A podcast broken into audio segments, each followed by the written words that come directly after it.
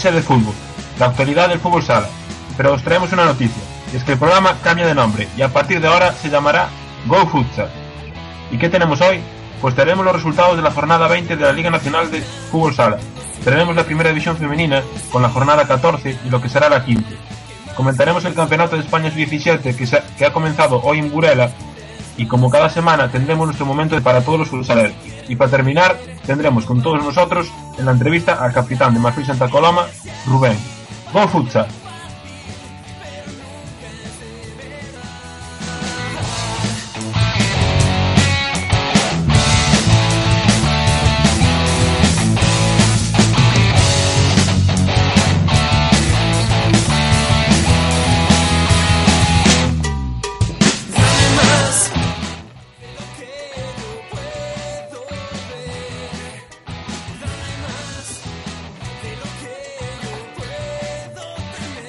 Cambiamos de nombre, pero no de equipo. Muy buenas tardes, Brian. Muy buenas tardes. Muy buenas tardes, Saúl. Muy buenas a todos. Muy buenas tardes, David. Muy buenas tardes. Y para dirigir todo esto, un servidor, Javi Sebán. Vamos con las noticias de esta semana.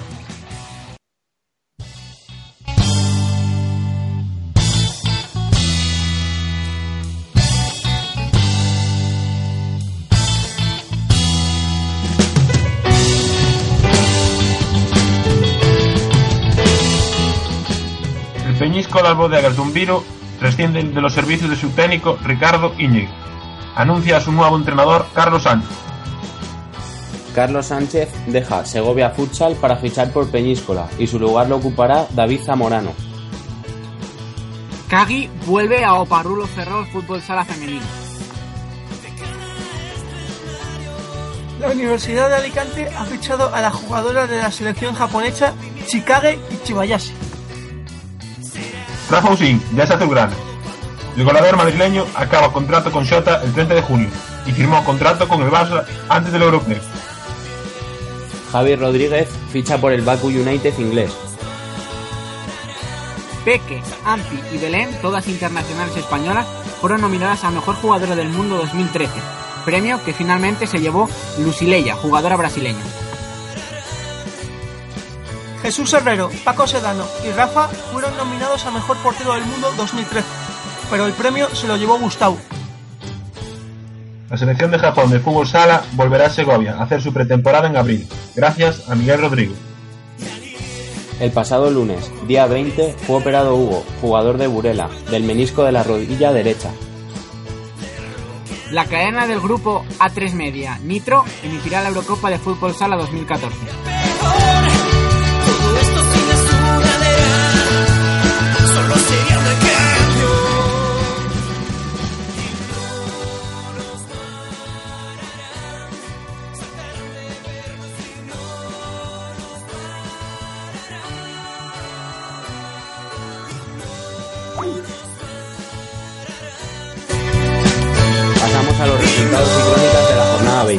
Para empezar, Humacón 1, Peñíscola 1.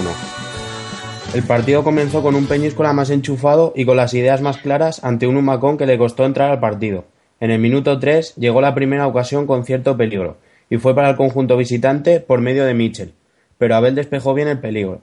Respondió Humacón con un tiro de Catela, que se marchó fuera por poco. Los minutos pasaban y Peñíscola controlaba el partido, pero las ocasiones brillaban por su ausencia, tanto para unos como para otros. Al borde del ecuador del primer tiempo, Asensio estuvo a punto de adelantar a Peñíscola, pero su disparo se marchó cerca del poste izquierdo de la portería defendida por Abel. Tras los primeros diez minutos, Humacón igualó el choque y empezó a gozar de algunas buenas ocasiones para marcar. Catela tuvo una de las más claras, pero Gustavo evitó el tiro. Peñíscola se cargó pronto de faltas y llegó a la quinta falta a falta de ocho minutos, pero Humacón no logró aprovecharlo y no forzó ningún doble penalti.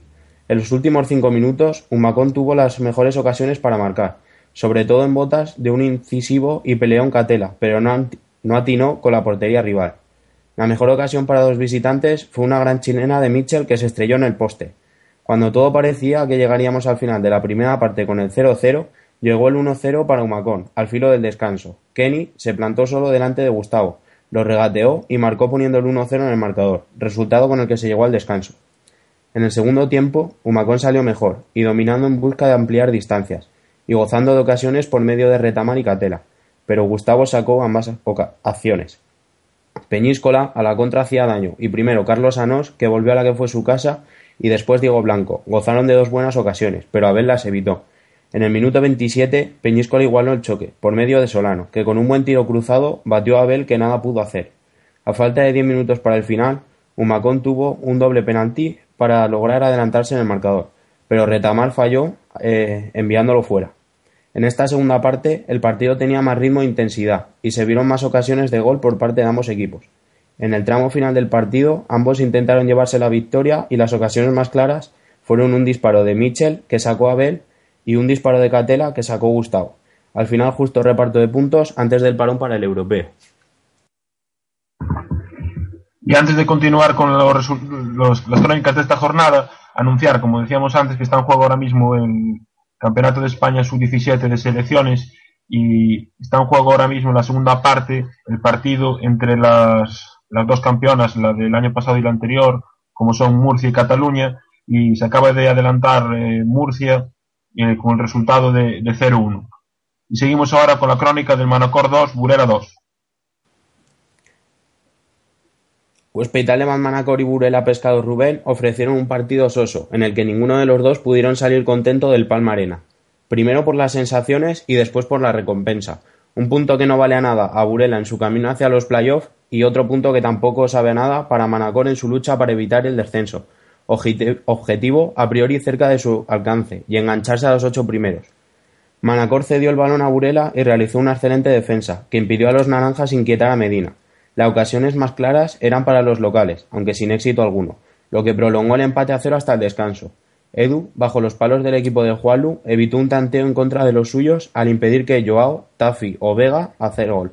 En la segunda parte, poco pudo cambiar el guion del encuentro, aunque sí se disfrutaron de más oportunidades para desequilibrar la balanza, principalmente en favor de los de Tomás de Dios, pero los fantasmas de la falta de acierto que rondan por el Palmarena durante esta temporada aparecieron ayer viernes para impedir que los manacoríes tomaran ventaja. El partido llegó a los minutos finales con el 0-0 inicial y entonces, a falta de cuatro minutos, estalló el ímpetu goleador. El primero fue Bruno Tafi, el principal artillero de los isleños, que suma 15 dianas esta temporada, y solo unos segundos después, Juanma replicaba el empate. Isi con un gran disparo dio ventaja a Burela para que finalmente, en el 38, Chicho subió el definitivo 2-2. Tras este éxtasis, el duelo volvió a su cauce hasta el final del partido. Y ahora continuamos con el, la sorpresa de la jornada, el Galdar 6, Magna 4. Pues como comentabas, Javi, la gran sorpresa de esta jornada, ya que nadie esperaba que el colista, que es Galdar Gran Canaria, ganara a un Magna que estaba en un momento de forma espectacular. Y eso que los canarios adelantaron en el marcador por medio de Marc Arenis, pero el gran capitán de Magna Navarra, como es Javier Severri, con su segundo hack trick consecutivo, ponía a su equipo con cierta ventaja antes de irse al descanso.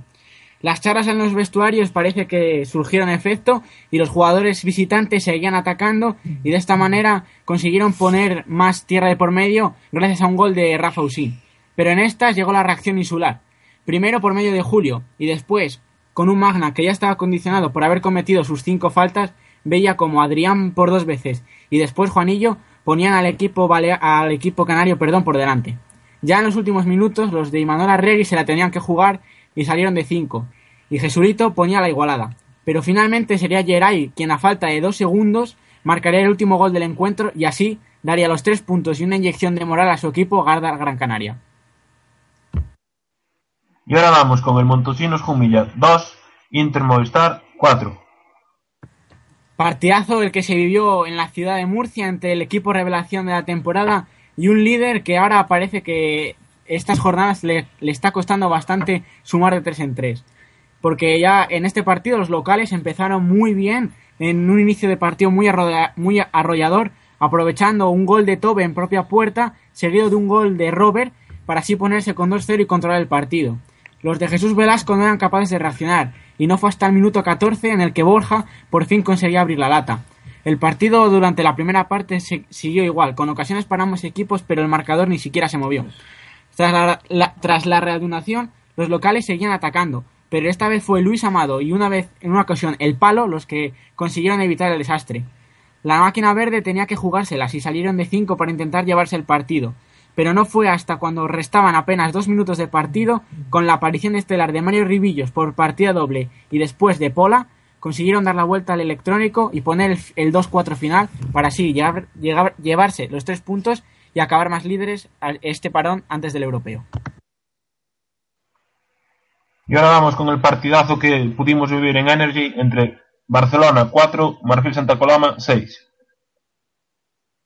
Bueno, era, un partido que ya, ya se preveía espectacular, eh, levantaba una gran expectación en el mundo del fútbol sala y bueno, pues el partido ya se preveía loco y repleto de goles, pero nadie esperaba esta sorpresa. Los primeros minutos fueron muy parejos, con oportunidades, con oportunidades para ambos conjuntos, incluso con un balón al palo de, de Rubén al poco de empezar y destacando la figura de Díaz más. Pero en el minuto 4, un misil con firma gaditana de Aicardo se colaba en la portería visitante. Ese tanto hizo caer la moral de Marfil y aumentar la del Barça. Y con ello llegaban las ocasiones, siempre repelidas por Didac, pero en un fallo, en una contra de Alfonso, pues propició el gol de Saad y casi seguido el tercero del Barça, nuevamente de Aicardo. Parecía que Marfil estaba más muerto que vivo pero en ese momento de incertidumbre con el equipo, el equipo visitante eh, llegó un penalti de la mano de Gabriel, que Dani Salgado transformaba y servía para renovar las esperanzas de- del conjunto visitante.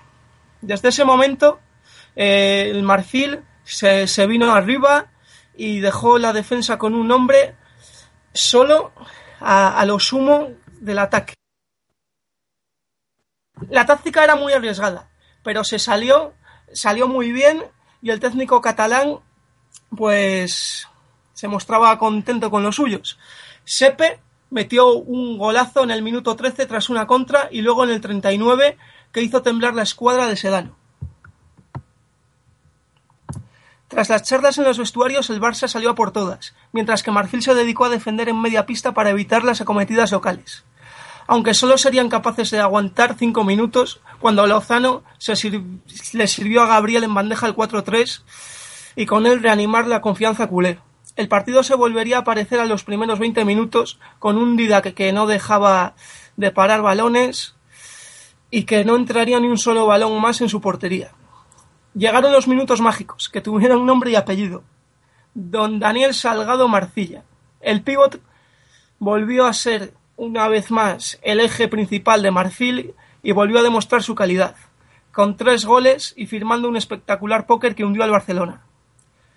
Los tres goles, pues, tres goles de killer, producidos por un balón largo culminado con la magia de Dani. El primero vino con un pase largo de Sepe que cabeceó en una mala salida de Sedano Dani y que acercaba al Marfil, bueno, acercaba, empataba el marcador del Marfil. El segundo viene directamente de Didac, de tras un gran saque que se comió un poco la defensa culé, todo hay que decirlo, y Dani a la media vuelta se gira y para adentro. Y en el minuto 36 se produjo el gol espectacular de la jornada. De nuevo pase de Didac, que Dani consigue bajar prácticamente en la esquina del córner izquierdo y le pega espectacular, casi sin ángulo, batiendo a Sedano, en el que muchos llaman un gol físicamente imposible. Eh, tras estos tres goles marcados por Salgado, Carmona no tenía otra opción que jugar de cinco para poder remontar el partido. Pero el equipo de Xavi Pasarius no iba a dejar que se escaparan estos tres puntos más que merecidos y plantados en una defensa férrea y sobre todo un Didac pletórico que evitó la remontada culé e incluso pudo aumentar la distancia con alguna pérdida azulgrana que no consiguió convertir con tiros desde, su campo el marfil. Y antes de continuar, nos llegan más noticias desde Burela, donde se está celebrando el Campeonato de España Sub-17 femenino, y es que a falta de nueve minutos hace el segundo gol Murcia. Así que el resultado por ahora es Cataluña 0, Murcia 2. Y continuamos, y continuamos ahora con el Azcar 4, Pozo Murcia 6. Bueno, un, paseo militar eh, del Pozo Murcia que, que, dejó prácticamente el partido sentenciado en la primera parte. El equipo de Duda supo aprovechar eh, los errores de los rivales, ejerciendo una gran presión y demostrando su efectividad para llegar al descanso con un 0-4. Azcar tardó en reaccionar y sufrió ante, ante los murcianos, a pesar de que a los 5 segundos de- del partido Chano avisó del peligro local. El Pozo no se amedrentó y en el minuto 6 Juanpi subió el 0-1 al marcador. Luego llegaría el 0-2 por obra de Kik, fruto de una contra. La ventaja daba confianza a los murcianos, quienes con una gran presión impedía a los lucenses desarrollar su fútbol sala. Los goles de Raúl Campos en el 13 y el canterano Jorge, en el 16 apuntalaron la diferencia. Azcar no perdió la cara al encuentro y salió de los vestuarios decidido a cambiar el guion. Un disparo al palo de Cospe a los 30 segundos anticipó el gol de la esperanza que anotó el jugador de 18 años Adrián Valera, Valera para poner el 1-4. Pero solo unos segundos después, un robo de Miguelín en media cancha culminado por Juanpi se convirtió en el quinto visitante, vilapidando las, las esperanzas, las pocas esperanzas que pu- pudiera tener Azcar Lugo. Luego llegaría el 1-6 con un Azcar volcado en busca de goles, pero que ya no tenía nada que hacer. Lo marcó Miguelín a la contra. Eh, Azcar, que nunca renunció a la victoria, salió de 5 y en los últimos minutos daría un pequeño susto al Pozo, ya que se pondría el marcador 4 a 6 con el que acabó. Victoria del Pozo más fácil de lo que puedes leer en el marcador, pero bueno, que no evitó que Azcar le diera un pequeño susto. Y para terminar vamos con el Río Renovables 3, Santiago Futsal 1. Batalla igualada casi hasta el límite por, por los playoffs con, con esta victoria de Río sobre Santiago, ya que Magna, Montesinos y el mencionado equipo gallego perdieron mientras que Burela empató.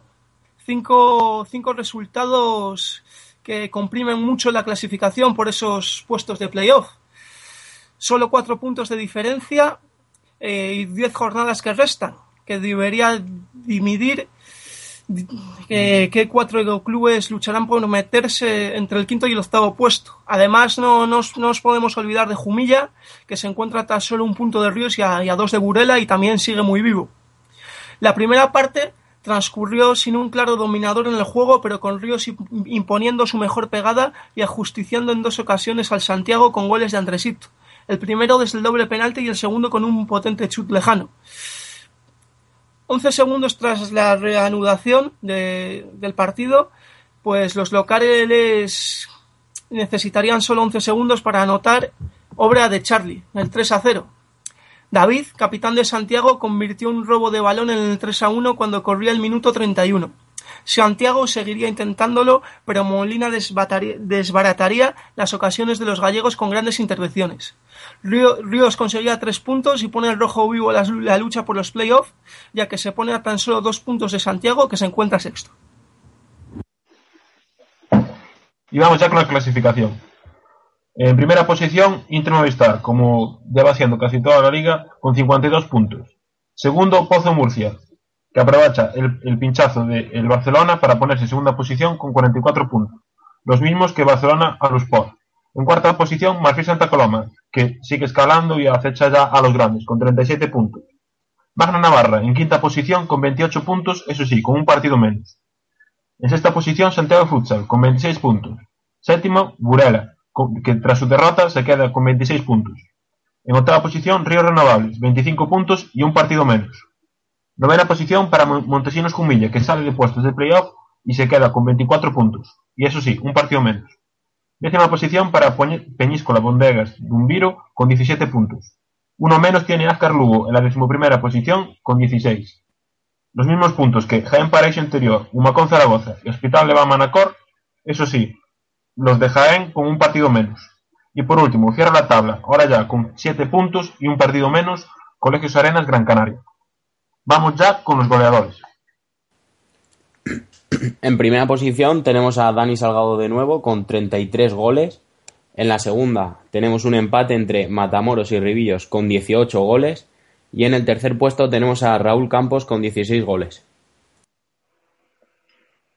Y como bien sabéis, este fin de semana no hay liga y no se volverá a retomar la liga hasta el fin de semana del 15 de, de febrero debido al europeo, así que no, no tenemos previas. Pero sí lo que tenemos es la primera división femenina, donde los resultados fueron los siguientes. Ciudad Asburgas 5, Soto del Real 1. Partido que se llevó Ciudad Asburgas en un duelo directo entre dos equipos que luchan por la permanencia. Eh, eso sí, la clave del partido estuvo para las gallegas en, en la estrategia. Sería Iria en el primer minuto que se adelantaría con, con 1-0, en el minuto 8 Figo haría el 2-0 y en el 3-0, a falta de un minuto para finalizar la primera parte, Vanessa de doble penalti pues, eh, eh, llevaría a las Ourensanas con esta ventaja. En la segunda parte seguiría la misma dinámica, se adelantaría con un 4-0 eh, Asburgas, obra de, de Coral, perdón, obra de Iria. Eh, en el minuto 30 sería Coral, ahora sí, la que pondría el 4-1 para el, para el equipo de Soto del Real y ya eh, al final del partido con, con atacando de 5 pondría el 5-1 definitivo, iría para el, para el equipo gallego.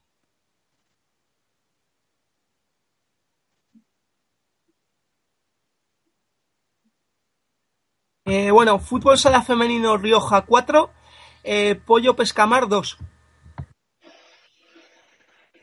Rioja eh, regresa a la senda del triunfo a costa del Pollo Pescamar, que venía de, de endosar una, una, gran, una gran goleada, con, si recordáis, los ocho goles de Ceci al, al colista Valirana.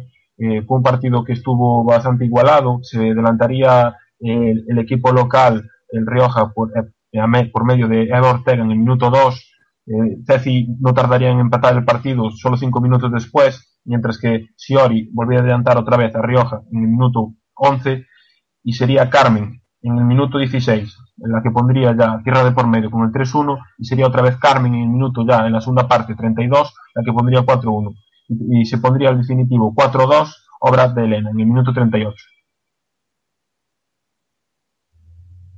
Atlético de Madrid Navalcarnero 5, Roldán Fútbol Sala Femenino 1.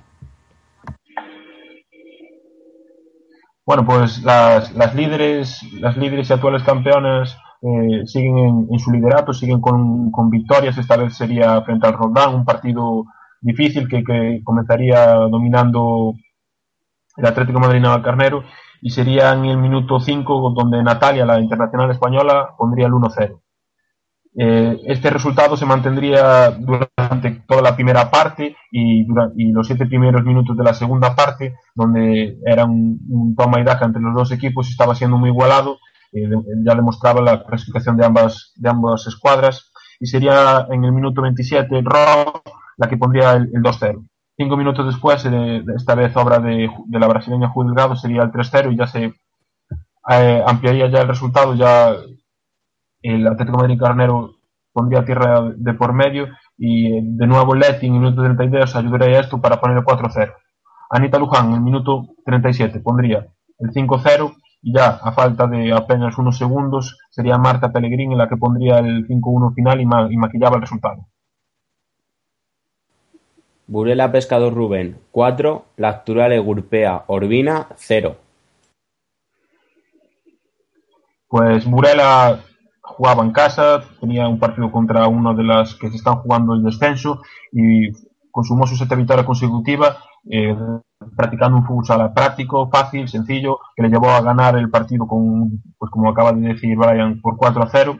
Eh, sería en el minuto 1 Peque, la, goleadora que, como decíamos la semana pasada, eh, está liderando la de clasificación de goleadores, la que pondría el primer gol. Sería ya en el minuto 7 Maite, la que pondría el 2-0 y así se llegaría al descanso. El partido seguramente fue un partido un poco eh, arrancado con, en el juego, pero sería ya en la segunda parte obra de Daniela, la, la flamante fichaje del, de Burela, uh, de penalti, la que pondría el 3-0. Y ya para terminar, cuando estaba atacando de portero jugadora, llegaba el gol de Bea Matos en un robo de balón que desde en su cancha y metería el gol desde, desde su propia área.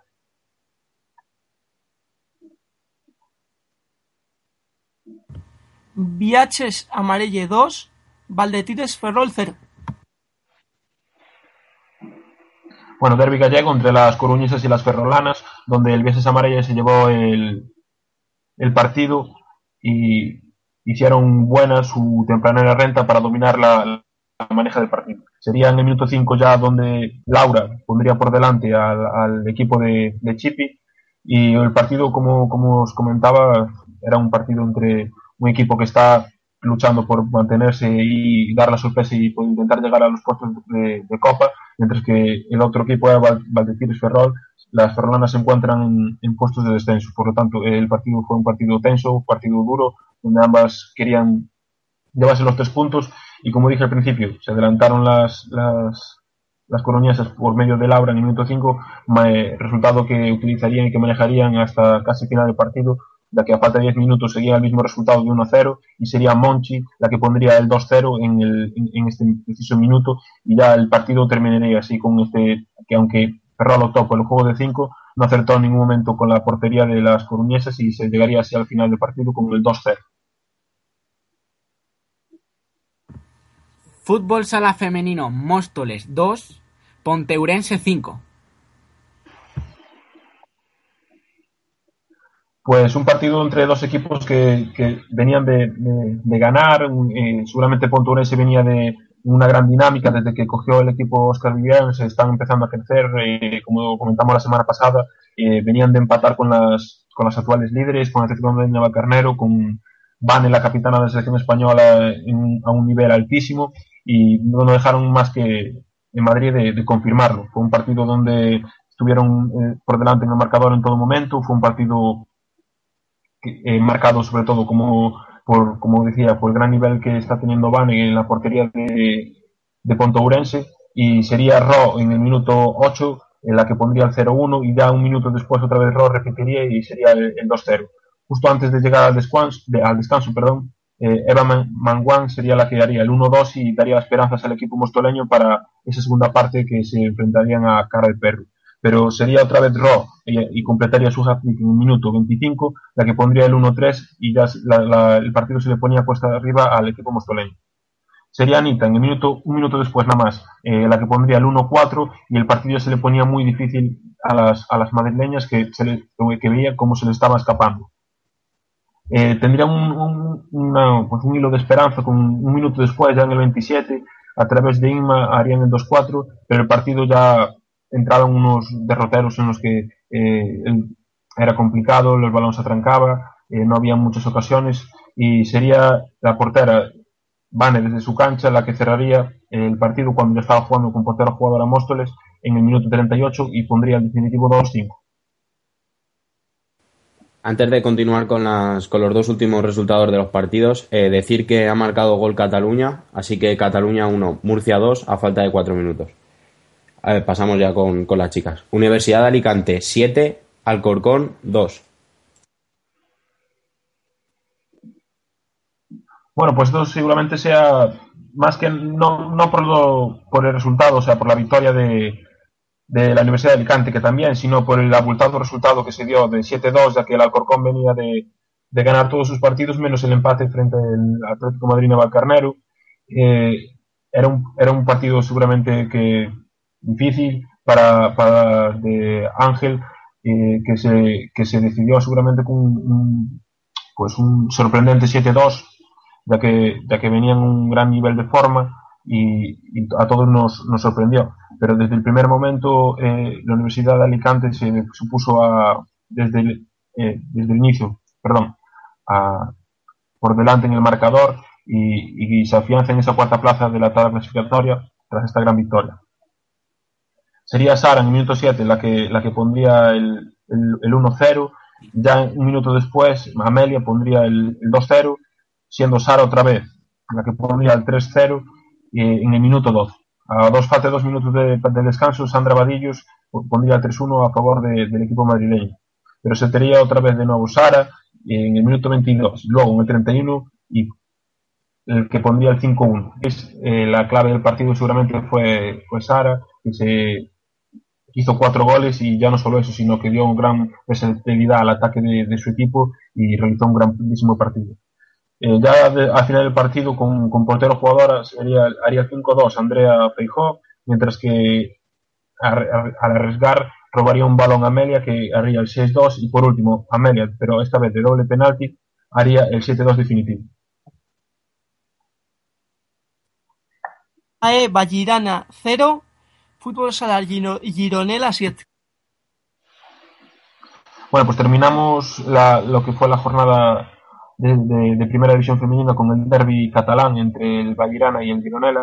Eh, evidentemente, eh, Vallirana cada vez se ve más, más, más, más lejos de los puestos de salvación, ya que ven cómo, cómo, cómo se le escapan los demás equipos, siguen perdiendo partidos. Seguramente les afectó que entre semana veía como su técnico abandonaba la- el equipo. Por lo tanto, es un resultado justo, donde en todo momento dominaron la- el equipo del Gironella y, y que tampoco tuvo mucha, mucha historia el partido. Sería Sutton en propia puerta en minuto 6 quien pondría el 0-1, Lidia en minuto 12 haría el 0-2, el 0-3 lo haría Pilar en minuto 18, el 0-4 ya en la segunda parte, Ingrid Vieites en minuto 33, en el 37 ya con, ah, con, con el Maridana totalmente derrotado, haría Lidia el 0-5 y ya en el minuto, en el último minuto del partido Celia y Berta Velasco cerrarían el, el resultado final con 0-7. Y vamos ya con la clasificación. En primera posición, Atlético Madrid del Carnero con 38 puntos. A un punto, Burela Pescado Rubén con 37. En tercera posición nos encontramos con Alcorcón con 34 puntos. Universidad de Alicante, 26 puntos en cuarta posición. Gironella en quinta posición con 23. Roldán con 22 puntos en sexta posición. Vieses Amarelle en séptima posición con 21. Octava posición para el con 19. Los mismos que La Rioja en novena posición. Con 17 puntos, Pollo Pescamar en décima posición. Los mismos que Ciudad de las Burgas en decimoprimera posición. Dos puntos menos, 15 para Móstoles en decimosegunda posición. En decimotercera posición y último puesto que, la, que el- libra del descenso el Soto del Real con 11 puntos. Y ya en los tres puestos de descenso nos encontramos en decimocuarta posición con el actual Agrupea Urbina de 10 puntos. Decimoquinta posición para el Valletires Ferrol 8 puntos. Y cierra la tabla de clasificación en última posición el Vallirana con 3 puntos. Nos quedamos ya en la, en la tabla de goleadores. Eh, en esta jornada sigue Peque liderando la- esta clasificación con 25 goles. En segunda posición nos encontramos con Ceci, que sigue muy de cerca a, la jugadora de Burela con 21 puntos. Y en tercera posición eh, entra pues una nueva, una nueva goleadora. Esta es Sara, eh, Sara, la jugadora de la Universidad de Alicante, que se pone en tercera posición con 18 goles, desbalcando a Ju Delgado con, 10 con 16 goles. Y para la jornada número 15 tenemos los siguientes partidos. Valdetires Ferrol Fútbol Sala Femenino, Ciudad de Asburgas. Roldán Fútbol Sala Femenino, Fútbol Sala Femenino Móstoles. Ponteurense, Viases Amarelles, Fútbol Sala Femenino. Soto del Real, Universidad de Alicante. Alcorcón Fútbol Sala Femenino, Burela Pescado Rubén. Lacturale, Gurpea, Orbina, AE Vallirana. Fútbol Sala Gironella, Fútbol Sala Femenino La Rioja. Y para acabar, eh, Pollo Pescamar, Atlético del Madrid Navalcarnero.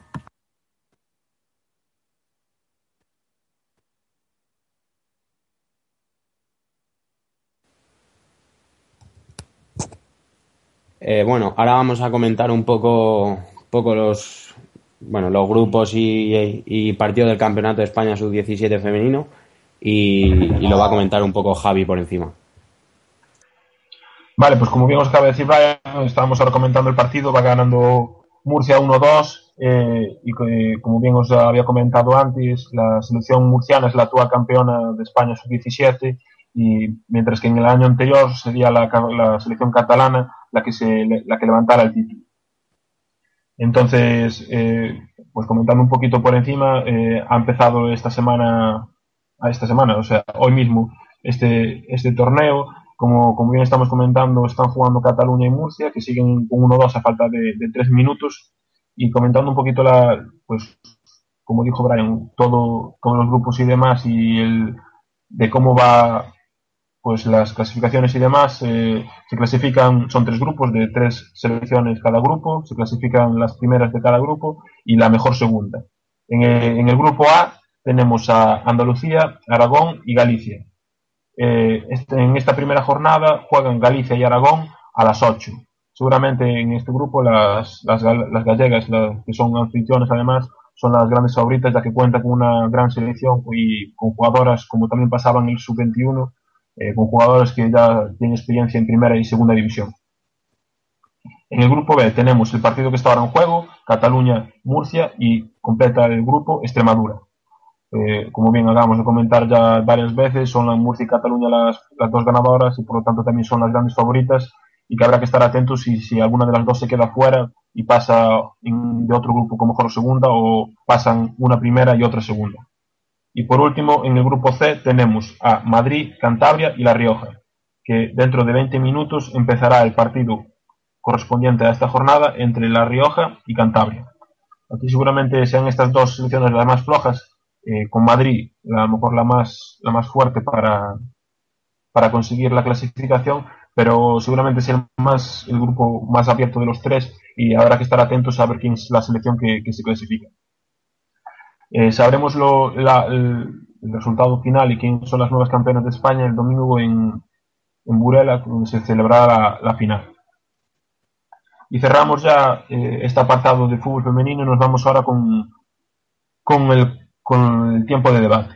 Eh, esta semana vamos a empezar como, como la cerramos seguramente la semana anterior con el tema de la Copa de España. Como bien sabéis, el pasado martes a las 12 y cuarto se celebró el, el sorteo de, de la Copa de España que se va a celebrar en marzo, donde salieron los, los siguientes pues emparejamientos. Eh, Pozo Murcia se enfrentará a Marfil Santa Coloma, se- seguramente siendo la, la- la- el partido de cuartos de final más, más atractivo de todos. Por eso mismo lado del cuadro se encuentran el partido entre Santiago Futsal y Montesinos Jumilla. Seguramente también será el partido más igualado eh, que, se, que, se que podremos ver, ah, sin faltar al respeto evidentemente al, al Marfil, que ya demostró que puede con cualquiera, y, y seguramente sea el partido más igualado. Y estos dos equipos se enfrentarán entre ellos el viernes, al igual que Marfil y que, y que Pozo, y se, y se enfrentarían el sábado en una hipotética semifinal. Por el otro lado del cuadro tenemos al Barça, con, que se jugará frente al Magna Navarra, y tenemos a Inter Movistar, que, que jugará frente, frente al Ríos. Al ¿O me estoy equivocando? Al revés. al revés, Inter. Magna y Sí, sí. Barça Ríos. Exactamente, que me, está, me, está, me estaba liando. Pues como decía, como acaba de corregir Ryan, eh, serán esos los, las- los cuartos de final y los equipos navarros buscarán dar la sorpresa para, para enfrentarse y encontrarse en semifinales. Antes de, de empezar a antes de empezar a pues con, con las opiniones de mis compañeros, decir que Murcia ya sentencia el partido y pone un 1-3 frente, frente a Cataluña en el Campeonato de España Sub-17. Eh, sobre la Copa, ¿qué, qué, qué nos comentas, Brian? Bueno, eh, lo primero de todo decir que, que yo para los pronósticos soy penoso. Eh, no he dado ninguna de lo que hablamos la semana pasada. No he dado ni un solo partido, pero, pero bueno. Eh, bueno, ya conforme a los partidos, eh, yo creo que, que van a ser todos partidos muy disputados. Eh, Inter Navarra, Navarra está, está haciendo un gran año, a pesar de, del último, el último fin de semana que perdió contra Galdar, pero pero está haciendo un gran año y, desde luego será, será una, un enfrentamiento muy, muy duro. Eh, Barça Ríos, eh, pues bueno, aquí todo el mundo puede decir que Ríos es más flojo, que el Barça es superior. Y sí, en realidad el Barça es superior, pero hay que recordar que el año pasado en playoff se enfrentaron los dos partidos a penaltis. O sea, tanto en, en Tudela como en Barcelona eh, llegado- llegó Ríos a forzar los penaltis en ambos partidos. Y bueno, ya Marfil, Santa Coloma y El Pozo, como bien has dicho, creo que sí que va a ser el partido más, más atractivo de, de los cuartos. Eh, Marfil que, que hemos visto que, que planta cara a todos los equipos. eh, y bueno, un Pozo que, que es un equipo regular, que ha vuelto a afianzarse, bueno, a afianzarse, a, a ponerse en la segunda plaza, aunque empatado puntos con el Barça, pero bueno, está ahí y seguro que, que es el partido más, bueno, a priori el partido más, más bonito de todos. Y en el último partido tenemos a Santiago Jumilla, que será un partido también bonito. Pero bueno, yo creo que, que todas las de ganar las lleva Santiago. Eh, Montesinos empezó muy bien, pero poco a poco se ha ido, se ha ido desinflando, eh, ya ha salido de puestos de playoff y bueno, se le está viendo que, poco a poco eh, desafortunadamente están yendo a menos, pero bueno, eh, esto a un solo partido puede pasar cualquier cosa y, nunca se sabe.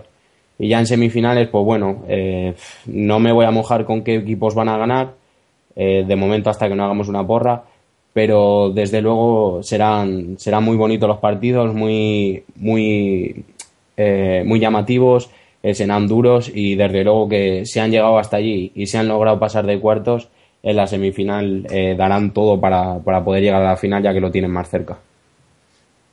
Antes de seguir con Saúl, eh, hablando de lo de la porra, seguramente, pues, no serán nuestros. El otro día hicimos una porra, los tenía por aquí apuntadas, y al final solo, solo Saúl acertó dos, dos de cuatro, que está muy bien, pero sin embargo, tanto Brian como David y como, como ya no acertamos ninguna, así que creo que eso lo dejaremos para más adelante, ya que antes de, de, de la Copa, que aún, aún es para marzo, aún es dentro de dos meses, eh, tendremos otra vez este tema de debate, ya sabiendo cómo están todos los jugadores y, y las situaciones de cada, de cada equipo. Eh, ¿Tú qué opinas, Saúl? Bueno, pues eso, iba a comentar yo lo de que he sido el único que he acertado, pero ya me, me lo has quitado. Así que vamos, vamos directos a los partidos. Bueno, yo creo que podríamos decir que es casi una parte fuerte y una parte débil. La parte, la parte izquierda con el Barça y con el Inter que a priori se cruzarían en las semifinales, digamos que, que es la parte, la parte eh, difícil. Eh, pero que aunque, aunque sea eso, ellos no tienen los partidos fáciles porque Inter se enfrenta a Magna, que como hemos visto hace poco, pese a, a la derrota esta última jornada ante Galdar Gran Canaria, está jugando muy bien, ha, ha, sido capaz de plantarle cara al pozo, está haciendo un fútbol sala bonito, con marcando goles y dando espectáculo, así que va a ser un partido difícil. Y el Barça que se enfrenta al, al Río Renovables, que también, también está jugando muy bien, sobre todo estas últimas jornadas ha, despertado de, del pequeño letargo en el que se encontraba, eh, sobre todo en, encontrando en la figura clave al portero, a Molina, que tuvimos la suerte de entrevistar aquí la semana pasada y está haciendo, está haciendo muy buenas jornadas.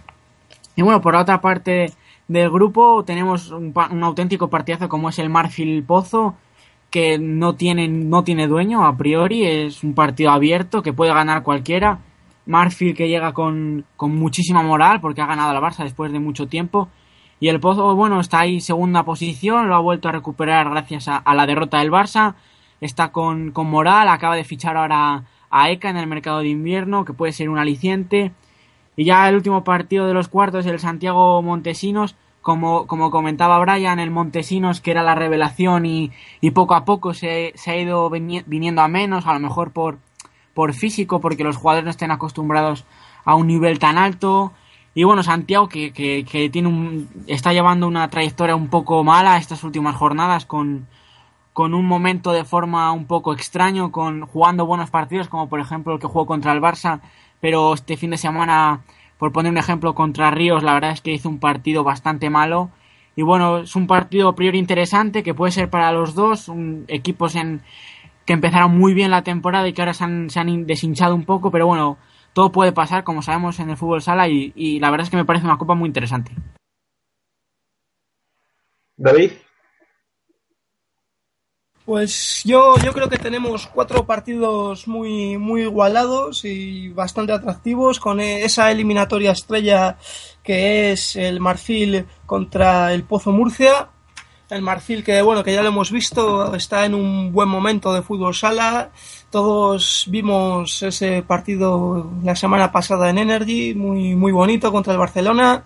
Y bueno pues esa eliminatoria pues es la más incierta. Un pronóstico que hombre quizás un poco más favorito el Pozo pero muy muy abierta luego por el mismo lado del cuadro Santiago Montesinos, pues ahí también le podemos dar un poco más favorito a Santiago, pero tampoco mucho más. Eh, Montesinos es, es capaz de, de, lo mejor y de lo peor. Ahora se han desinflado un poco, pero bueno, yo creo que también es normal que hayan bajado un poco el nivel. Estaban a un nivel muy alto creo que han llegado a estar quintos, ¿no? En, la clasificación, ahora han ido cayendo, están novenos, pero bueno, siguen ahí cerquita de los playoffs.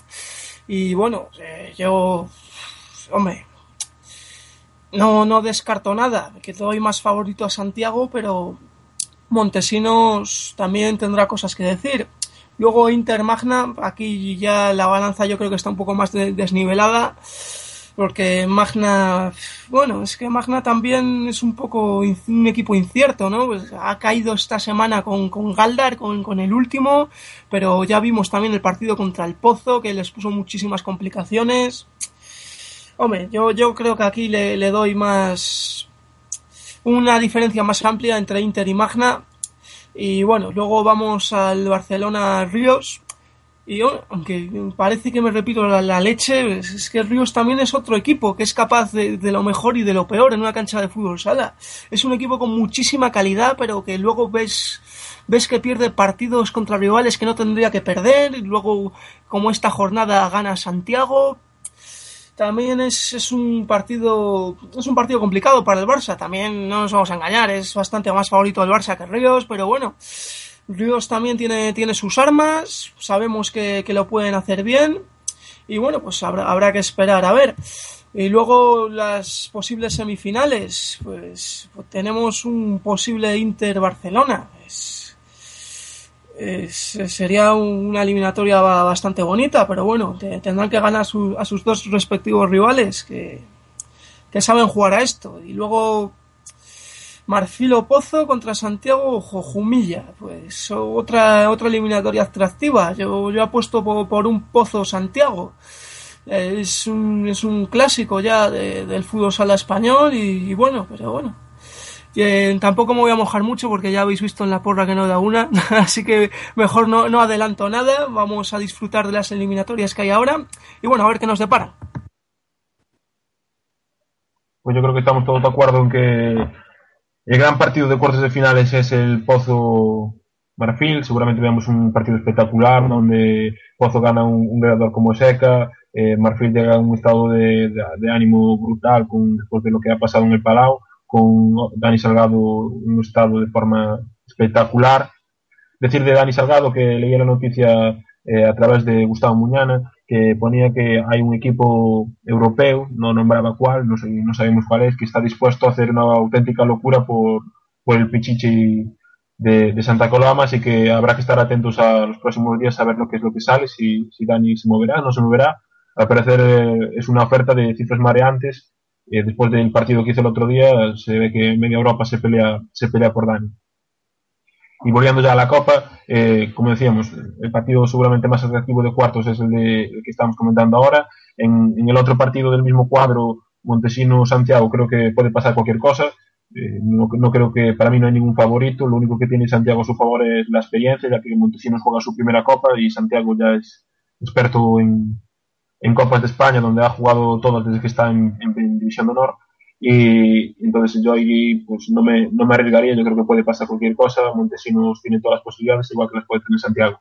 En el caso del otro lado del cuadro, se habla mucho de una semifinal brutal que sería Inter-Barça. Yo creo que eh, tiempo al tiempo, porque yo creo que de aquí a allá pueden pasar muchas cosas. Hay partidos antes de la Copa y hay que ver cómo llegan todos ellos allá. Hay un europeo ahora por el medio y puede pasar eh, muchas cosas.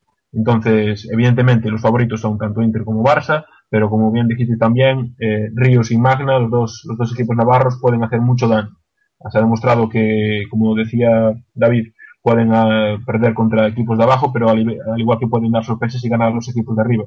Y como decía Brian también, el año pasado creo que fue Barça sufrió mucho para eliminar, tuvo que hacerlo en penaltis y eran dos partidos en playoff a Ríos, por lo tanto creo que va a ser partidos emocionantes y que a un partido evidentemente puede pasar cualquier cosa. Eh, ¿Tú qué opinas, Brian? ¿Algo más que decir? No, yo al respecto nada más. Eh, no me, otra vez voy a decir que, que, no me voy a mojar en quién va a ganar y ya me mojaré cuando llegue el momento y bueno, eh, lo que más o menos lo que habéis dicho. Saúl, David. Bueno, sí, yo creo que como Brian, que quizá lo de la porra dejarlo para un poco más adelante cuando estemos ya cerca de que se celebre y ver cómo cómo han evolucionado los equipos hasta esa fecha y ya quizá mojarnos de una manera que digamos un poco más segura, aunque aunque seguro no hay nada, pero más con quizá más acierto que ahora sí que sí que podremos hacerlo. Yo nada más que decir, Javi. Bueno, pues dejamos ya aquí el tema de la Copa, la- como dijimos antes, lo retomaremos cuando se lleguen las fechas.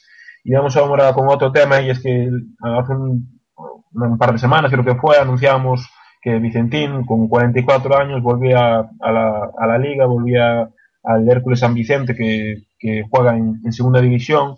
Eh, semanas anteriores hablamos también que Riquer y Orol fichaban ambos eh, por el Segovia Futsal y entonces estamos viendo que son gente ya pues veterana, que estaba retirada incluso y volvió y se está viendo que pasa en, más clubes donde de segunda vez, segunda, incluso hay algún equipo en primera que deciden tirar de veteranía, incluso de como acabamos de decir de jugadores que estaban retirados y no sé qué opináis vosotros. ¿Creéis que es una solución para los clubes que están en problemas o que realmente lo que deberíamos hacer es apostar por la gente joven que aunque no tenga experiencia, al final es, eh, es el futuro?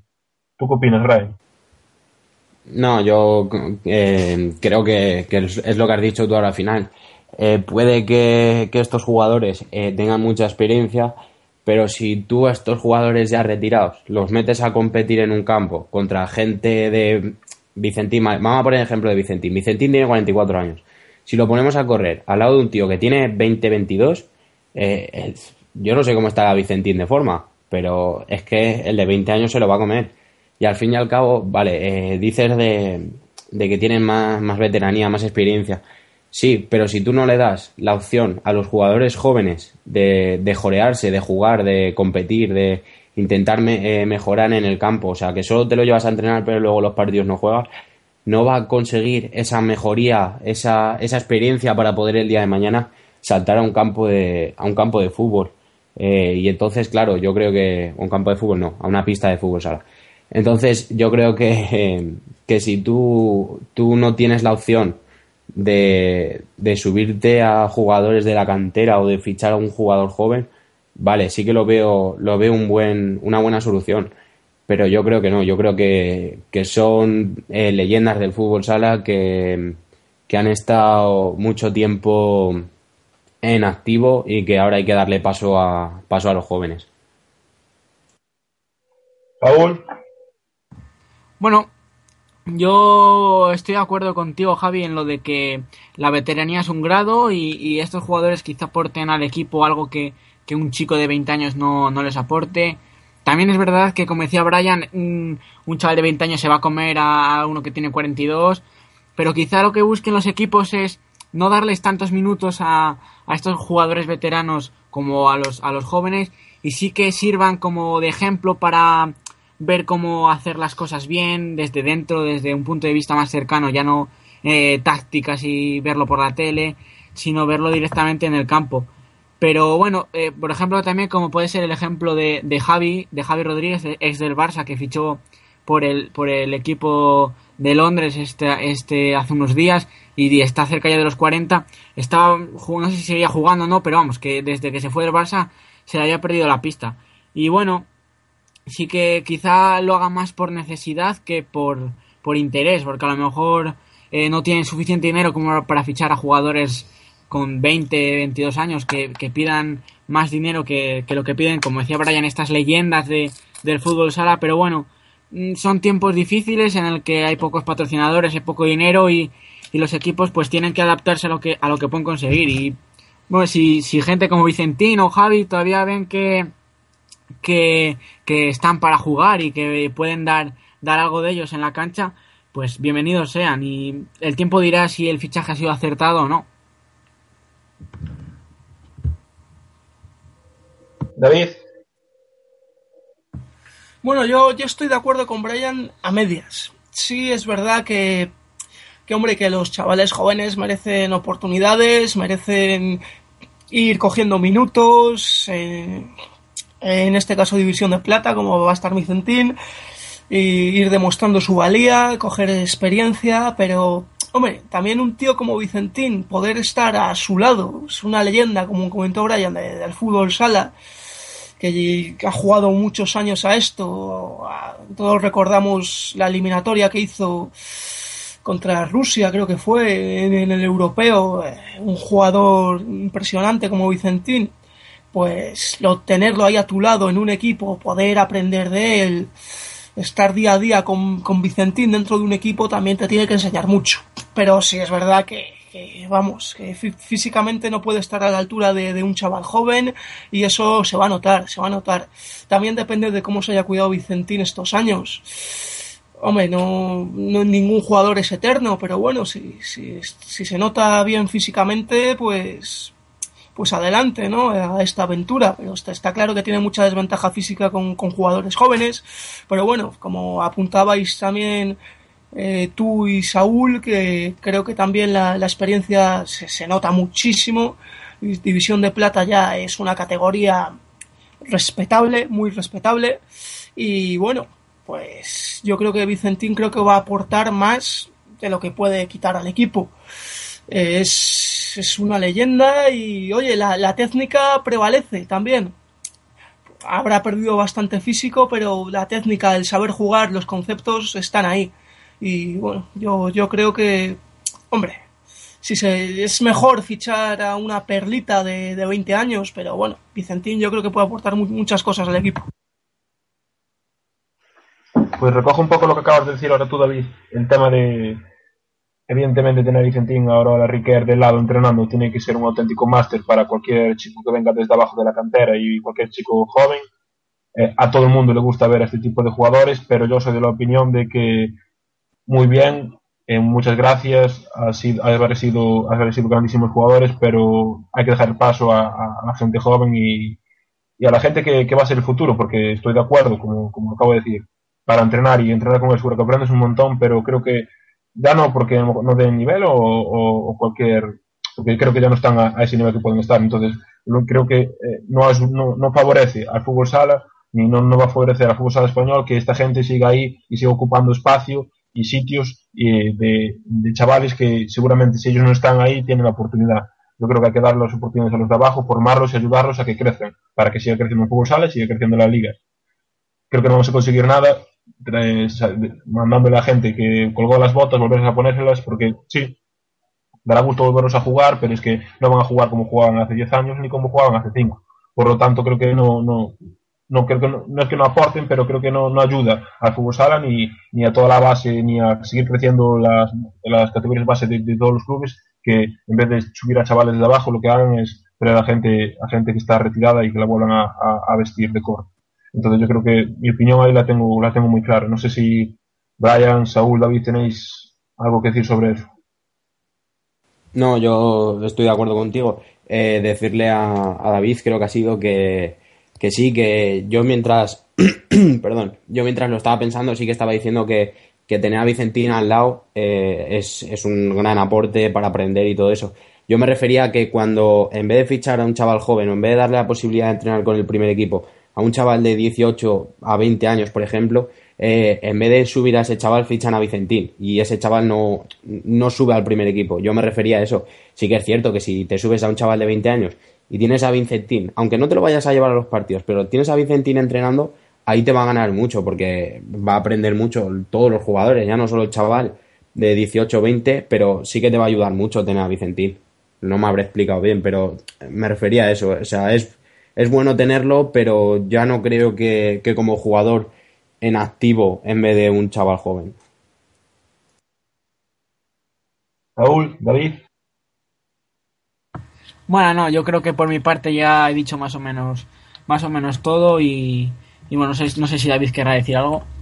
No, bueno, yo decir a Brian que no, no, no estaba comentando lo que tú decías, estaba, estaba dando, estaba dando mi opinión que, que creo que, que, es un gran apoyo tenerle ahí. No, hombre, está claro que es, es un marrón también para, para un chaval joven, pues que, que venga Vicentín y ver cómo tú te estancas un poco, está claro, porque Vicentín te, te va a quitar esos minutos, pero bueno, creo que también a cualquiera de, del entorno del equipo pues hará ilusión verse al lado de, un jugador como, como él el tiempo que esté en el club.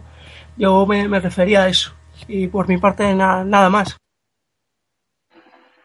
Bueno, pues vamos a terminar ahora con, con, un último tema. Antes de decir que antes se nos pasó eh, anunciar que hoy la selección española, antes de partir a Amberes para disputar el, el europeo, juega un partido frente a la selección holandesa a, a las 8. Por lo tanto, este, pues en los distintos twitters de nuestros, de, de los compañeros, eh, estaremos tuiteando de cómo va el partido y cualquier noticia que tengamos o- os la contaremos.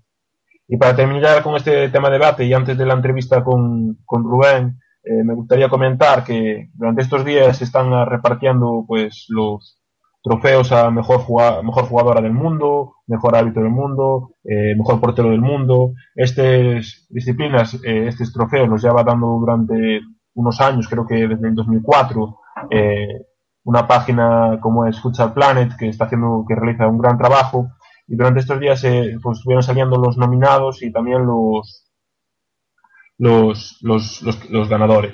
En el tema, por ejemplo, de los árbitros, ah, por segundo año consecutivo, eh, vuelve a ser un árbitro español, eh, Fernando Gutiérrez Lumbreras, el que ha sido nominado como mejor árbitro del mundo. Eh, personalmente, si, si este señor es el mejor árbitro del mundo, no me quiero imaginar cómo, cómo pueden ser los demás. Pero bueno, también es opinión, opinión personal. Eh, en el tema de, de la mejor jugadora del mundo teníamos a, a tres españolas, una de ellas era Ampi, la otra era Peque, y, también teníamos entre ellas a la, a la jovencísima Belén, que tuvimos la oportunidad de, entrevistar. Junto a ellas también estaba Ana Acevedo, la portuguesa, la brasileña Ju Delgado, la, la brasileña también Vanessa, y también a la que al final sería mm, pues la, la ganadora, que era que fue Lucy, Lucy Leia, como, como dijimos antes, también estaba la iraní Karimi, estaba la, la portuguesa Melissa, eh, bueno, pues distintos jugadores que tuvimos la oportunidad de seguir en, en el campeonato de España, en el campeonato de España, perdón, en el mundial que se celebró en, en- aquí en España, en Ciudad Real, y, y como bien dije, la final la, la campeona fue, la ganadora fue Lucy Leia, eh, pues totalmente, totalmente merecido. Eh, en España ya tuvimos una ganadora, como fue Eva Manguán, que fue la primera ganadora de este, de este, de este, este trofeo. Y creo que bueno, es importante que tres de las nuestras estuvieran ahí nominadas y, y que cuenten para, para, para, pues, para todo el mundo. Y también fueron las nominaciones y se dio el trofeo al mejor portero del mundo. Entre los nominados estaban el serbio Miodrag, el argentino Santiago Elías del Pinocho, eh, Guita del, del Inteli brasileño, eh, Higuita del Kairat Almaty de Kazajistán. Entre los españoles teníamos a Jesús Herrero, a Paco Sedano y a Rafa. Y también teníamos a Joao Benedito, el portero del Sporting portugués, a Juruna, el de Dinamo de Moscú, y a Thiago de Melo Mariño, que es el portero del Crona, que es portero eh, brasileño. Y como dijimos antes, fue Gustavo, el portero ruso, que se llevó el galardón. Eh, decir que pues son, son también desde el 2003, donde se dan el mejor portero, que fue Luis Amado, que repetiría en el 2004, lo, el que lo ganaría, y, y desde este año, desde el 2004, donde Luis Amado lo ganó dos años seguidos, no volvió a salir un portero español, que sabiendo el nivel que hay en España, creo que a lo mejor por lo, como mínimo suena raro que no volviera a salir un portero español cuando, por ejemplo, en 2012 y en 2011 fue Mamaré el portero italiano, por decir uno de los, de los ganadores, el que lo ganó. Entonces,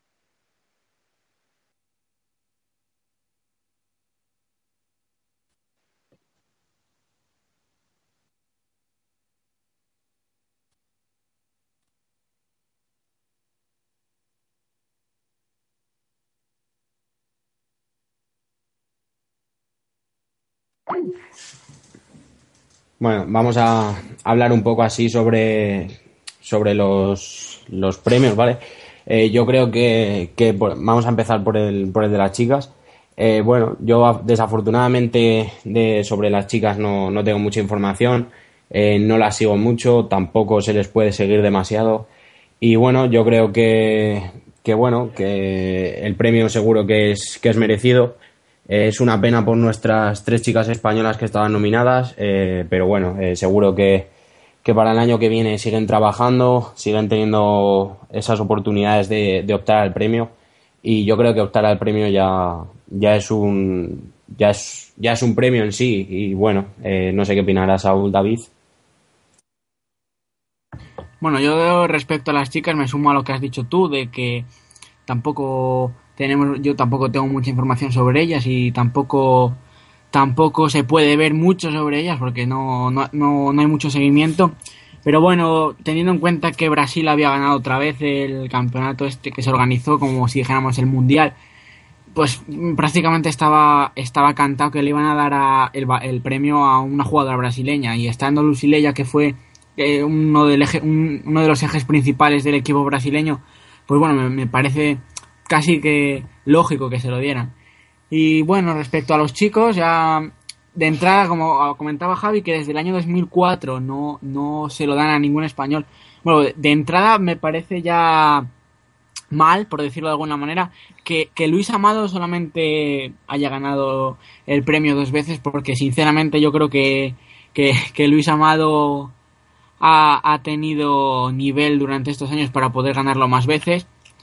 Y bueno, como, como este, como decíamos, que, que lo han tenido Rafa, Paco Sedano y Jesús que han estado nominados, hombre, sinceramente no, no veo mucha liga rusa. Pero vamos, yo creo que.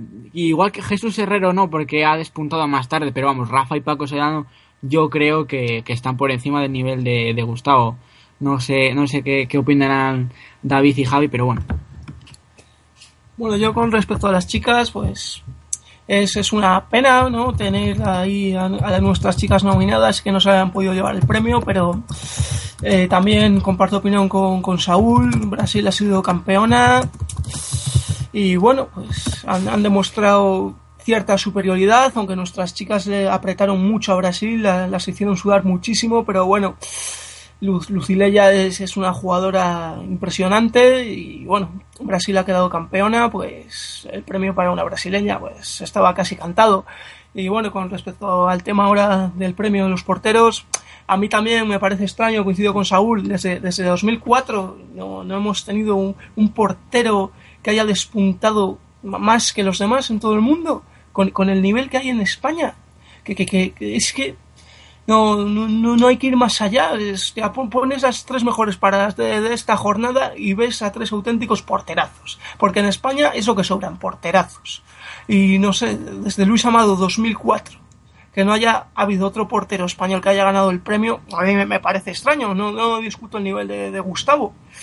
Pero vamos, eh, yo también comparto con, con opinión con Saúl. Jesús Herrero quizás ha despuntado más al final este año. Podía haber entrado otro candidato ahí, como por ejemplo po- podía ser Juanjo. No, pero bueno, ese tema, ese ya es otro tema. El tema es que bueno, ha ganado Gustavo. Seguimos sin ganar este premio desde 2004 y Luis Amado lo podía haber ganado en alguna otra oca- ocasión, o este año Paco Sedano, que ha, mostrado un nivel espectacular. Para mí hubiera sido merecedor de él. Pero bueno, así es el fútbol sala, se lo han dado Gustavo, enhorabuena, y bueno, hay que demostrarles ahora en el europeo que están equivocados. Bueno, primero decir que creo que no, no se escucha nada sobre, sobre los árbitros. Lo segundo, eh, el tema de las chicas. Yo soy de los que dice que sí, lo que consigues en equipo es importante, pero eso es un premio individual. Entonces yo creo que eso también se debería valorar, porque si hablamos de, del, mundial que, que se hizo, eh, Belén hizo una semifinal y una final brutales. Yo no- evidentemente Lucía también estuvo muy bien eh, en la final, que es lo que pudimos ver, y las semis que también lo pudimos ver pero y no, y no digo que no se lo merezca, por supuestísimo, pero por ejemplo Ampi, el mundial que hizo Ampi también fue algo descomunal, por lo tanto, igual que Peque, que ahora la vemos en Liga, que máximo goleadora, que hace goles pues al mismo nivel que, pues, por ejemplo, que Dani Salgado, que estuvimos hablando antes. Entonces creo que seguramente la, una española se lo, se lo hubiese merecido, pero también que es, es eso, no quitarle mérito a, a Lucía y a la brasileña, que los dos años anteriores los ganó eh, una brasileña también, Vanessa, que evidentemente eh, para mí se, lo merecía, estaba a un nivel espectacular y creo que más que merecido ese título y seguramente este año yo pues se lo hubiera dado a alguna de, de las nuestras, pero claro, también no somos tampoco muy, muy objetivos. Y en el tema de, de, los porteros, pues seguir en vuestra línea, eh, que desde 2003-2004 que los ganó Luis Amado no lo vuelva a ganar nadie, para mí me parece injusto. Pero bueno, como esto lo da un, una web y lo da unas personas que son las que votan, evidentemente hay que respetar también su opinión y, eh, todos los porteros que han salido son grandes porteros, pero por ejemplo, estos dos años que atrás que lo llevó a Marela, creo que había porteros en España, eh, Rafa y alguno más, eh, Luis Amado cuando estaba más cuando estaba jugando más, eh, un montón de porteros en España que estaban a un nivel espectacular y que creo que eran, para mí, mejor nivel que, por ejemplo, el de Mamarela, no se lo llevaron. Evidentemente no se lo van a dar todos los años a un portero español porque entonces no habría quejas y de todo, aunque fuera lo justo, pero habría quejas. Pero sí que me parece injusto que hace tanto tiempo que España no lo gane porque es que los el nivel de portería, después como dijiste nosotros, eh, se va a demostrar en el europeo y va a ver cómo es espectacular. Es una cosa fuera de lo común. No sé, Brian, Saúl, David, para cerrar. No, yo creo que, que en lo referente a la chica ya lo he comentado, en lo referente al árbitro, pues lo ha ganado un español. Eh, darle la enhorabuena. Eh, la verdad es que sí que es cierto que, que por lo que hemos visto en otros mundiales europeos, eh, arbitra gente que no tiene ni idea de esto. O sea que, bueno, eh, pues también es un premio, al fin y al cabo, darle la enhorabuena. Y en lo respecto a, al fútbol, eh, a los chicos, al portero, perdón, pues bueno, yo creo que, que ya no sé si, si, lo mío es fanatismo, si es realidad, si soy el único que tiene los ojos abiertos, pero yo creo que Paco Sedano es el era el candidato eh, idóneo para ganarlo. Eh, ha hecho la temporada pasada fue espectacular, esta temporada está igual y bueno, eh, yo no he visto a Gustavo porque sí que es cierto que la liga rusa pues no tengo la fortuna de poder seguirla y bueno, yo creo que, como bien ha dicho Javi, igual no todos los años ganarlo un, un, español, pero yo creo que, que sí que, que, va siendo hora. Tenemos uno de los mejores niveles de portería en España y yo creo que, que se tendrían que dar cuenta y, y, volver a darse a un español, porque como bien habéis dicho, desde Luis Amado en 2003 y en 2004 no, no la ha vuelto a ganar un español y yo creo que, que ya va siendo hora y que lo merecen, vamos. Abul, David. Bueno, yo respecto a lo del árbitro me sumo a lo que dice Brian, aunque como hemos podido ver sobre todo en los mundiales, eh, arbitra gente que de esto ha visto cuatro partidos prácticamente porque el nivel da mucho que desear y bueno, un premio para la Liga Nacional, que, que tengamos al mejor árbitro del mundo y bueno, siempre es, es agradecido que se reconozca. Y bueno, respecto a lo de los porteros, también sumar que a mí, sin embargo, aunque no es me, Paco Sedano me parece un auténtico porterazo, por, por, lo está demostrando. A mí no, no, no, hubiera dicho que fuera el favorito para mí, yo hubiera dicho que habría dos favoritos claros, que serían Rafa y Paco, porque eh, Rafa el año pasado, aunque Paco Sedano ganara la liga con el Barça, eh, la temporada que hizo Rafa ha sido fue bestial, este año está todavía a un más nivel, a un nivel mayor, si cabe que, que lo esté eh, por ejemplo, por poner un ejemplo así reciente, el partido entre el Magna y el Pozo, en eh, los últimos cinco minutos, que era un asedio total por parte de los navarros, Rafa se saca tres paradas prácticamente a bocajarro que son vitales para que el Pozo se lleve los tres puntos. El año pasado en los playoffs también contra el Barça eh, le para un, un, penalti, me parece que es a, Sergio Lozano o a Will, creo, creo recordar. Y, y da esperanzas, aunque al final el playoff lo pierde el Pozo, pero vamos, me parece que, que por nivel están los dos, los dos empatados, no me decantaría por ninguno y vamos, como, como decía antes, que no he visto a, a, Gustavo, que seguro que es un porterazo, y me suma lo que decía David, que hay que demostrar en este europeo que, que se equivocaron. Bueno, yo he comentado lo del árbitro, que no comenté nada, se me, se me había olvidado antes. Bueno, sí, te, es que no voy a entrar a, a, lo que pensaba, bueno, decir que como comentaron Saúl y Brian, que arbitra gente que no tiene ni idea, culpa de la FIFA, pone a arbitrar árbitros de fútbol, fútbol sala, como, como si esto fuera ahí el campeonato de mi pueblo. En fin, una chapuza. Y bueno, darle la enhorabuena al español, aquí es un árbitro de la Liga Nacional, no entro a debatir su criterio, pero bueno, por lo menos conocerá bien el reglamento y oye, su mérito tiene que se lo haya llevado.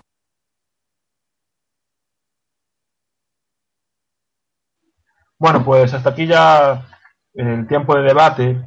Y ahora vamos a ir ya con la entrevista al capitán del Mafia Santa Rubén. Hemos tenido una serie de problemas con, bueno, pues con el Skype y demás, entonces la, entrevista la vamos a meter a través de llamada telefónica. Os pedimos disculpas por si, bueno, pues por el sonido que no, no va a ser muy bueno y si hay algún tipo de problema, pero bueno, como os dije, había generado un serie de problemas, entonces eh, los vamos a intentar hacer como lo, mejor, lo mejor posible.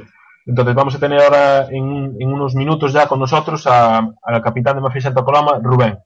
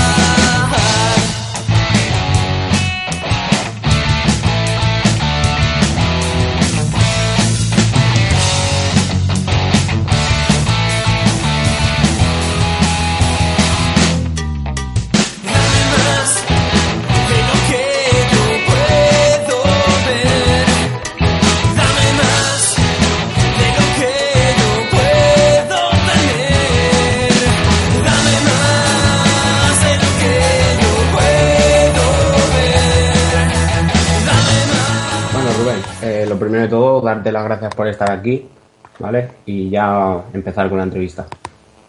¿Cómo valoras lo que va de liga a nivel de equipo? Pues la verdad es que está, haciendo, está siendo una temporada muy buena, ¿no? En cuanto, en cuanto a, a Marfil, llevamos un- unos años que nos veníamos sufriendo hemos, conseguido entrar en la Copa y, y estamos por en la clasificación, que es un, un logro histórico para el club. Estáis en cuarta posición en la tabla, ¿os veis con opciones de ganar el título de liga?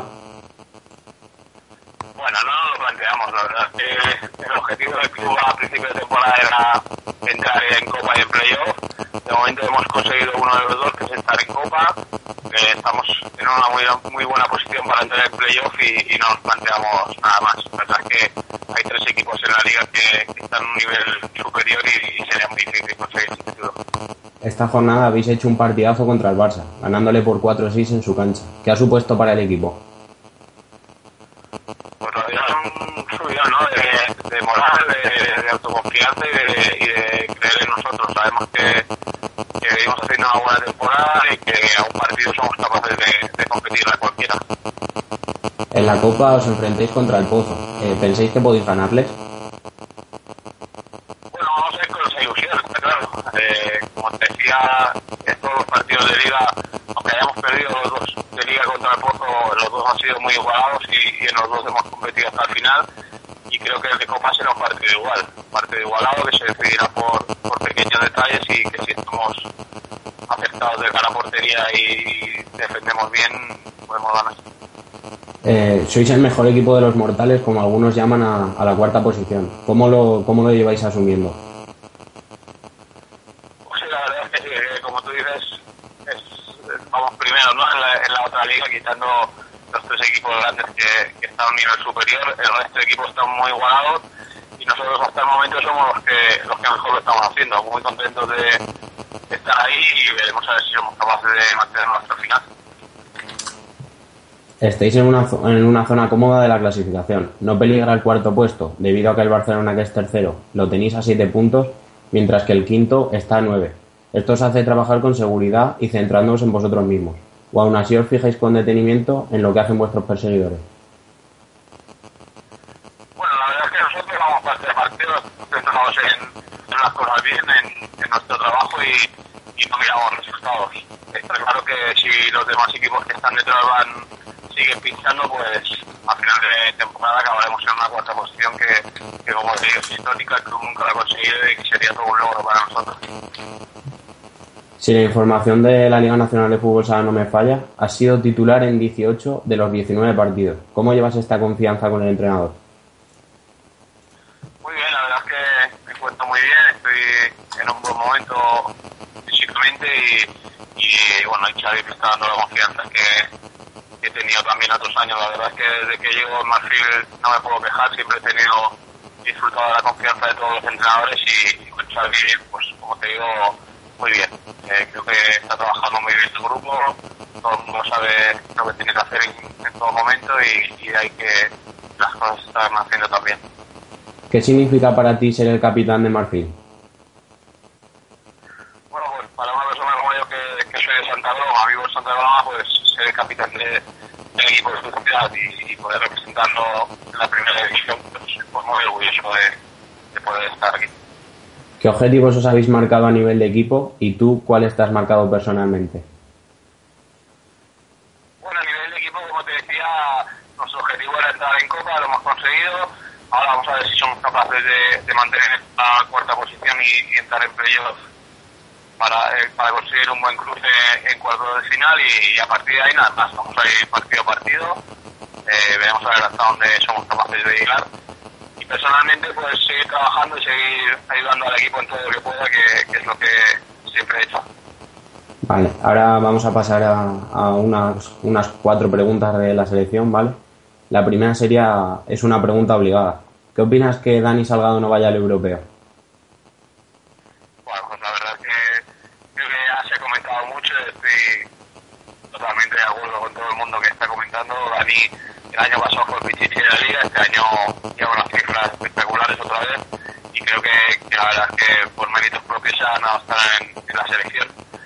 El seleccionador el que decide al final, él confía en la gente que, que lleva años trabajando con él y bueno, esperemos que, que le vaya muy bien y que puedan conseguir el europeo. Pero como te digo, creo que es un poco más justo que Dani no, no esté en esta selección. ¿Cómo ves a la selección de cara al europeo? Bien, para mí es, es la favorita. Eh, en España la verdad es que se trabaja muy bien el fútbol sala. La selección lleva un grupo de jugadores que llevan muchos años trabajando juntos y creo que para mí son favoritos y, y ojalá pudieran ganar el oro. ¿Y cómo ves a nuestros rivales?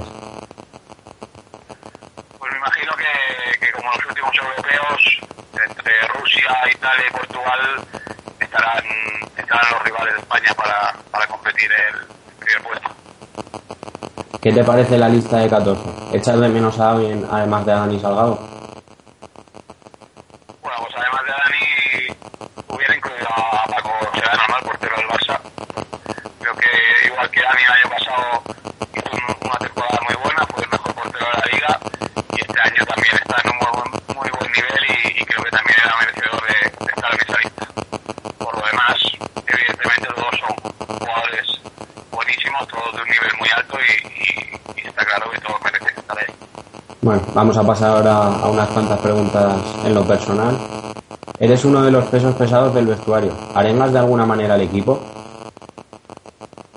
Bueno, intento transmitir toda mi experiencia, ¿no? Llevo, llevo muchos años ya jugando a fútbol sala y, y en el equipo que, que la verdad es que es una plantilla muy joven, pues, pues intento transmitirle todo, toda esa experiencia, todo- todos los conocimientos que, que he podido ir adquiriendo durante los años.